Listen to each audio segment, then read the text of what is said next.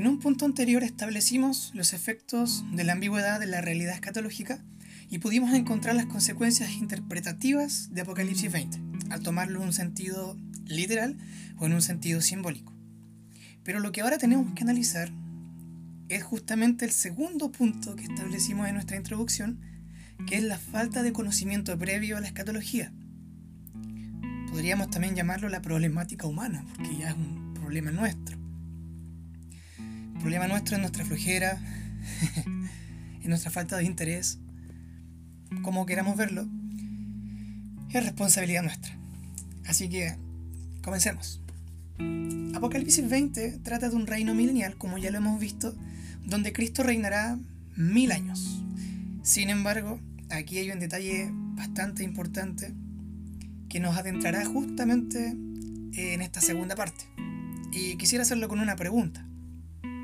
¿Se habla en otra parte de la Biblia de algún reino de Cristo? ¿Hay alguna otra parte de la escritura donde se exprese la idea del reino?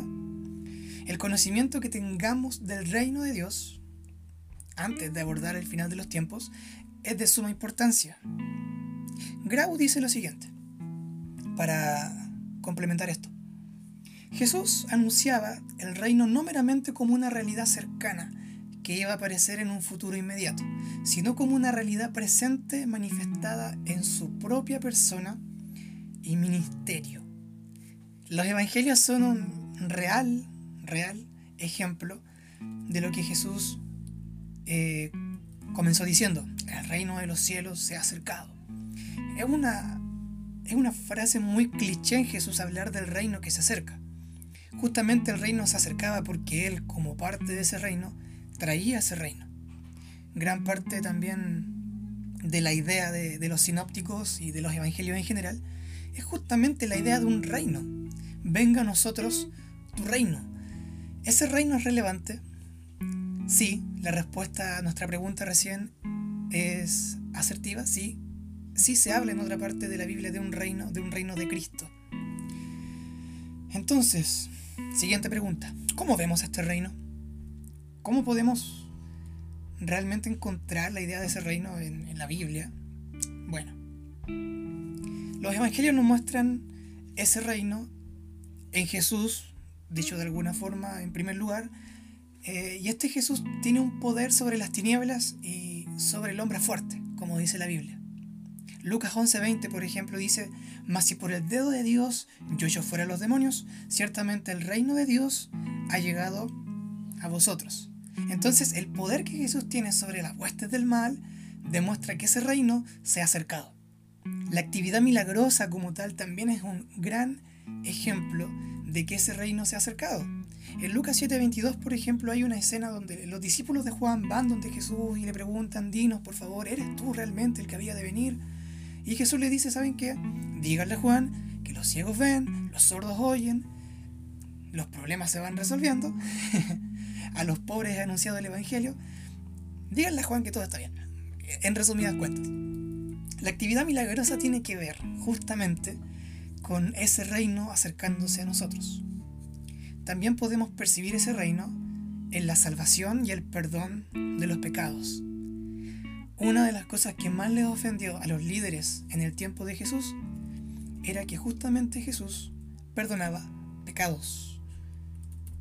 Solamente Dios podía perdonar los pecados, pero Él se vestía de, la naturaleza divina de su Padre y claramente mostraba tener el poder no solo de sanar a la gente, sino que también de perdonar los pecados. Y aquí hay un detalle relevante. Es relevante porque si nosotros dejamos solo los milagros y sacamos el mensaje del reino, el mensaje de salvación, la verdad es que es poco relevante lo que Jesús nos ofrece.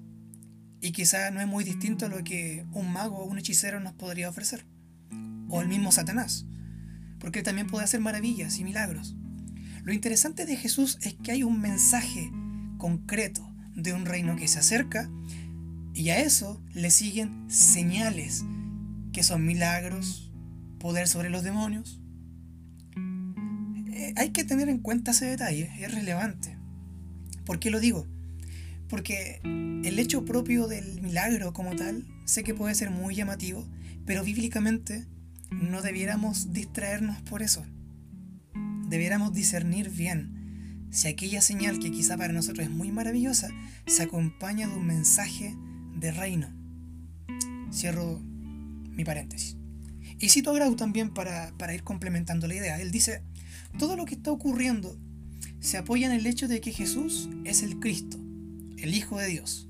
El reino ha venido en Él y con Él. Él es la autobasileia, la autorrevelación del reino, porque es al mismo tiempo la autorrevelación del Mesías, el Hijo del Hombre, el siervo de Jehová. Esta idea la quiero cerrar de esta forma. Grabo lo expresa muy bien al ver a Cristo como la autobasileia, el reino en sí mismo. Cristo nos entrega el reino porque Él, siendo rey de ese reino, eh, nos entrega el reino. Pero aquí nace otra pregunta que quizás algunos se han hecho, y si no se la han hecho, se la van a hacer ahora. La pregunta es, ¿este reino del que hablamos es la iglesia? ¿O la iglesia como tal es ese reino? En esto yo debo decir eh, que las variadas posiciones se, encuentran muy, muy, muy de acuerdo. Em, pero obviamente bajo su propia presuposición, bajo su propio método interpretativo. La respuesta es simple, no, no es lo mismo. El reino de Dios no es la iglesia. La iglesia lleva el reino de Dios y lo manifiesta, pero la iglesia como tal no es el reino de Dios. La cueva representando el dispensacionalismo nos presenta el siguiente panorama. Las diferencias conceptuales, dice él, son numerosas. El reino desciende del cielo, la iglesia sube de la tierra. El reino es la patria, la iglesia es peregrinación. El reino connota súbditos, la iglesia connota hijos. El reino tiene al Mesías por rey, la iglesia lo tiene por esposo.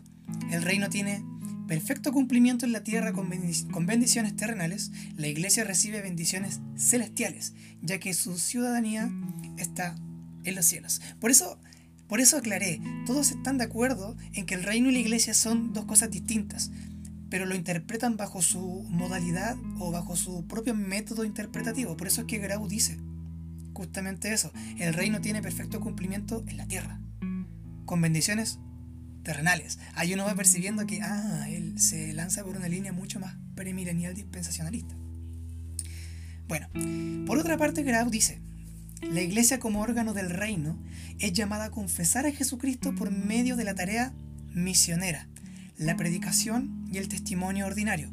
La iglesia recibe del reino su propia constitución, en todos los sentidos es orientada y dirigida por la revelación del reino en gloria pero en ningún tiempo puede la iglesia identificarse en su totalidad con el reino.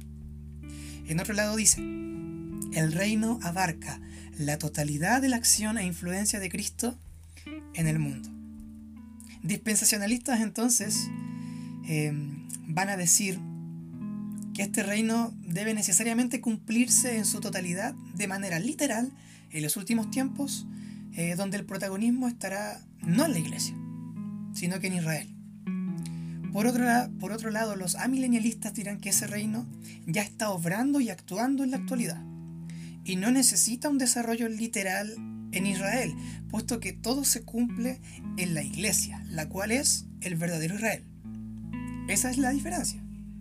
Ya hemos visto anteriormente que los premilenialistas son mucho más literales, los amilenialistas son mucho más simbólicos. No es porque en realidad quieran serlo, no es como que escogieron a la chunta el tema, no. Bajo el método interpretativo que ellos toman, llegan a esas conclusiones. Para el dispensacionalismo, el reino y la iglesia deben estar separados por Israel. Pero para los amilenialistas, esto no debe ser así, porque el reino afecta al mundo completo. Al igual que ellos toman este ejemplo, al igual que el grano de mostaza que se toma, eh, se, se deja en el terreno que debe dejarse y comienza a crecer y a hacerse fuerte. Jesús toma en un momento ese ejemplo y dice el reino de los cielos es semejante a un grano de mostaza que bla bla cae en tierra y crece y, los árboles hacen nidos en su rama y da todo un ejemplo. El reino entonces se reduce a Cristo en su sentido presente y futuro. Aquí es donde Kuhlman nos presenta un término muy famoso en este aspecto y es el ya, pero todavía no. El reino viene, sí. El reino vino, sí. Y el reino vendrá, la respuesta también es sí. Porque si bien el reino ya vino en Cristo y está para nosotros, no está totalmente consumado. Entonces se habla del ya, pero todavía no. Entonces, resumiendo, estamos inmersos en el reino que vino, que está viniendo y que vendrá en la segunda venida de Cristo. Entonces Apocalipsis 20 nos habla de un reino eh, milenial de Cristo. ¿Tiene sentido a la luz de otros pasajes de la Biblia? Sí, lo tiene. En otros pasajes sí se habla de un reino eh, de Cristo como tal. Y es un reino que viene. Vino con Cristo eh, en una primera venida y también viene con Cristo en una segunda venida. Apocalipsis 20 guarda tres temas importantes que me gustaría desarrollarlos un poco más. Uno, el tema del milenio como tal. Dos, la segunda venida de Cristo. Y tres, la idea de la gran tribulación. Apocalipsis 20, ya lo hemos dicho, necesita de, de otros pasajes para ser interpretado. Eh, y también conlleva, como lo dije recién, dos ideas más, aparte de la idea del milenio. La venida del Mesías y la idea de la gran tribulación. Mateo 24, del 1 al 51, se, se presta para poder interpretar ese, esa gran tribulación de la que se habla. Daniel capítulo 9, versos 26 al 27, se, se presta para hablar también de esa idea de tribulación, de ese tiempo. Y también la idea de Tesalonicenses 4, 16 al 18 se toma para poder ver la idea de la venida de Cristo. Aunque hay muchos más pasajes, y lo sé, tomé estos tres como más representativos. Mateo 24, Daniel 9, también Daniel 12 y Tesalonicenses, primera de Tesalonicenses capítulo, capítulo 4.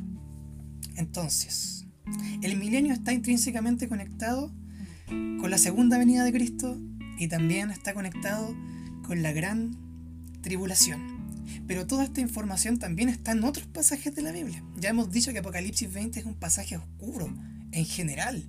Entonces sí o sí necesita de otros pasajes de la Biblia para poder ser interpretado. Ojo que mi intención no es dar un análisis exhaustivo de todo esto, porque es mucho, y la verdad es que yo también me encuentro eh, retroalimentándome aún de todo esto que es mucho. Pero mi intención es poder dar bases para que usted y yo podamos también avanzar eh, bajo un piso sólido. La segunda venida de Cristo tiene que ver también con el concepto de parousia, que es un concepto muy popular. Si, si escucha el concepto de parousia en alguna parte, en algún libro o en alguna predicación, no dude en pensar que se está refiriendo a la idea de la segunda venida de Cristo. Este reino del que venimos hablando está ligado entonces a su rey que es Cristo, un Mesías que vino, pero que también vuelve. Y aquí también tenemos nuestras posiciones muy marcadas. Eh, ya hemos hablado de los premilenialistas, de los postmilenialistas y de los amilenialistas. Y a ellos también le hemos agregado a los premilenialistas históricos y a los premilenialistas dispensacionalistas. Me gustaría comenzar con los premilenialistas históricos. ¿Qué piensan ellos en general? Ellos dicen que en algún momento de la historia el anticristo va a aparecer, va a provocar la gran tribulación, que consiste en tres años y medio de paz y otros tres años y medio de persecución mundial a los judíos. Ellos dicen que pasados los siete años, eh, pasada la tribulación, o sea, debemos decir que los premilenialistas históricos son post-tribulacionistas. Aquí entra otra categoría. Ellos plantean, plantean entonces que pasada la tribulación, Cristo viene. Ellos dicen que los creyentes fallecidos de todos los tiempos serán resucitados pasados esta tribulación y los vivos serán arrebatados para recibir al Señor en el aire. Ellos no hablan de un rapto secreto, pues guardan una línea tal de interpretación. Ellos creen en, la, teología de pacto que también se le llama. Entonces, llegados a este momento, Satanás es atado por mil años y Cristo establece un reino de mil años. Son premilenialistas, por eso ellos plantean que Cristo viene antes de este milenio. Al final de ese milenio el enemigo es liberado para juntar a las naciones para ir contra Dios, pero todos son derrotados y finalmente los no creyentes de todos los tiempos serán eh, resucitados y serán juzgados. También creen en un cumplimiento literal de las promesas hechas a Israel. En resumidas cuentas, los premilenialistas históricos son post-tribulacionistas, no creen en un rapto secreto, guardan una interpretación eh, de teología pactal y también creen en las promesas literales a Israel. Por otra parte tenemos a los premilenialistas dispensacionalistas. ¿Qué dicen ellos? Al hacer una distinción tan marcada entre Israel y la iglesia, esta posición plantea que la iglesia no pasa por la gran tribulación, es decir, que son pretribulacionistas. ¿Por qué dicen esto ellos? Porque ellos piensan que la iglesia va a ser raptada secretamente. En este punto también está la primera resurrección. Cristianos vivos y muertos son arrebatados. En este rapto se van los cristianos vivos y muertos. Posterior a este rapto, dicen ellos, aparece el anticristo por tres años y medio eh, da paz y por otros tres años, años y medio da una tribulación tremenda. Eh, y luego de esta gran tribulación hay una segunda parte de la resurrección donde tienen participación los santos del Antiguo Testamento y los judíos gentiles que se hayan convertido en la gran tribulación. Pasado esto, dicen ellos, Cristo reina mil años en la tierra, porque son premileniales, y Satanás es atado hasta el final de ese milenio, donde es desatado luego para ir y engañar a las naciones, para pelear contra Dios. Obviamente pierden y llega el juicio final eh, de todos los no creyentes para finalmente pasar a la eternidad. Debo hacer el alcance de que aquí se habla de un tribunal de Cristo y de un gran trono blanco. Ellos creen que en el gran trono blanco en realidad se juzga solo a los malos y en el tribunal de Cristo se juzga a los creyentes como tal. Y en resumidas cuentas, los premilenialistas dispensacionalistas son pretribulacionistas y hacen la diferencia marcada entre Israel y la iglesia y creen en ese famoso rapto secreto del que yo sé que muchos de nosotros hemos estado eh, al pendiente. Los amilenialistas. La verdad es que me salté los postmilenialistas por una cuestión de que no es una postura muy famosa. Voy a hacer ese alcance. No es una postura muy famosa y, y tiene gran parecido con la postura milenial, aunque no son iguales pero tienen muchos parecidos. Entonces solo voy a abarcar a premilenialistas dispensacionalistas, históricos y a milenialistas. Porque en realidad aún hoy en día la batalla, por decirlo así, está marcada entre amilenialistas y premilenialistas. Los post-milenialistas están desechados, por decirlo de alguna forma. Eh, espero que no suene mal, pero eh, la batalla está entre estos dos. Sigo. ¿Qué piensan los amilenialistas? Ellos dicen que, bueno, debo hacer el alcance, ¿eh? que es una posición bastante sencilla, bastante sencilla de entender. Y esto se debe porque para los amilenialistas, los mil años no son literales, sino un periodo indeterminado de tiempo, un periodo largo. Este periodo cuando comienza? Comienza en la resurrección de Cristo y termina cuando Cristo venga en su segunda venida, donde en un solo instante está el arrebatamiento y la segunda venida de Cristo. No hay un rapto secreto. Ocurre todo en el mismo lugar. Se debe destacar que para una milenial, Cristo ya está reinando. Mejor dicho, ya estamos en ese reino milenial y reinamos con Cristo ahora en vida donde espiritualmente también reinamos con Cristo. Es una especie de postmilenialismo, pero no es igual. Tiene sus diferencias, las cuales no voy a abordar ahora. Solo quiero que entendamos eso de la postura de millennial. Es muy distinta a la otra, si se dieron cuenta. Em, es sencilla, es simple. Lo que dije es lo que es. Obviamente hay todo un sistema de fondo que si en algún momento eh, se da, me, gustaría también abordarlo, porque no se habla mucho. No hay mucha literatura milenialista. Y en esto están de acuerdo todos los, los, los técnicos de estas cosas escatológicas, hay mucha más literatura premilenial particularmente dispensacionalista, pero literatura milenial hay muy poca. Y si es que la hay, también son autores muy buenos, así que no, no es tampoco que la postura esté atrás. También es importante resaltar que la postura milenial se presenta como una opción distinta a la opción del Cristo que viene y rapta a la iglesia secretamente y, luego pasan tres años y algo de paz, tres años y medio después de dolor y de, tribulación y un anticristo que tiene que venir. La verdad es que esta postura es mucho más sencilla, no es menos bíblica. No, al contrario, ocupa una sistematización muy ordenada. Por ejemplo, la atadura de Satanás, como lo expliqué en un podcast anterior, es explicada a base de lo que Jesús dice. Él vio a Satanás caer del cielo como un rayo. Él también habla de atar al hombre fuerte. Jesús cuando entra a este mundo y presenta el reino, Jesús habla en, Mateo 12, si no me equivoco, 12, de que él tiene que atar al hombre fuerte para poder entrar a su casa y robarle. Esta postura plantea igual que la primera resurrección eh, de la que se habla en Apocalipsis 20, tiene que ver con el convertimiento del creyente. Y la segunda, eh, la segunda muerte es literal, es la segunda venida de Cristo. También hablan que la gran tribulación como tal ya tuvo lugar en el año 70 después de Cristo con la caída de Jerusalén. Y algunos plantean igual el hecho de poder estudiar lo que Josefo tiene que decir en, su libro, si no me equivoco, Guerra de los Judíos, de lo que ocurrió para el año 70, que fue una cosa horrible. Entonces, se nos presenta como una opción mucho más sencilla. Eh, yo invito a que la puedan ustedes mismos ver. Yo solamente quiero dar la base como tal. Porque a veces uno igual piensa, ah, claro, sí, crecí bajo la idea de, de un rapto secreto y pensamos que esa es la totalidad.